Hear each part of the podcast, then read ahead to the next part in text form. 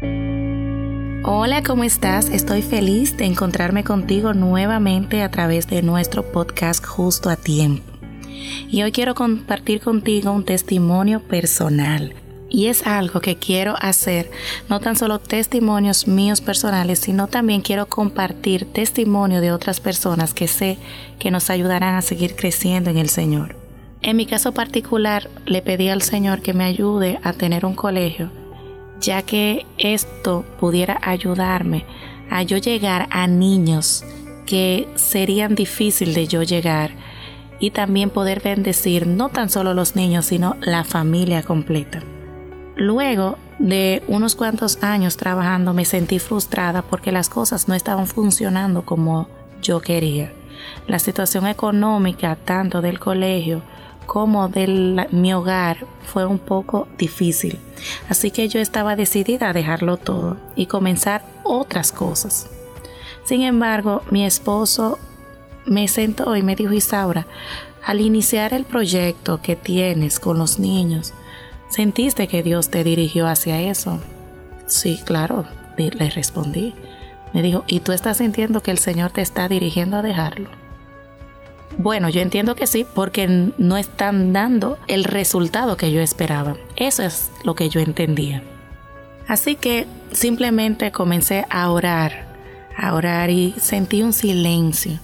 Sin embargo, luego entendí que es probable que yo no estaba haciendo las cosas a la manera de Dios, sino a mi manera. Así que dos años más tarde le encuentro que las cosas no es que económicamente están de maravillas, pero ha mejorado.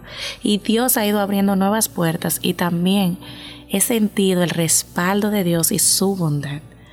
A veces nosotros queremos que las cosas vayan en un camino, pero Dios nos lleva por caminos diferentes.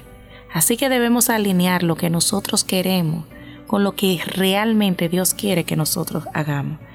Dice Proverbio 16:3, pon en mano del Señor todas tus obras y tus proyectos se cumplirán. Las decisiones que tomas, si no están dirigidas por el Señor, es probable que no estén yendo por el rumbo correcto y posiblemente te sientes frustrada porque piensas que no estás logrando tu objetivo, pero no es tu objetivo, es el objetivo de Dios. Así que tranquila, ten paz. Busca la dirección del Señor y cada paso que vayas a dar, primero pide su opinión. Si encuentras que Él hace silencio, espera, espera y ten paz.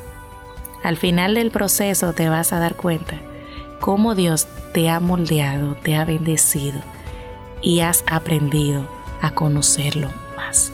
Así como me ha pasado a mí, yo conozco a partir de cada una de las situaciones que he vivido, he conocido al Señor. Y cada día lo amo más porque Él ha sido demasiado bueno conmigo. Gracias Señor. En el nombre de Jesús. Amén.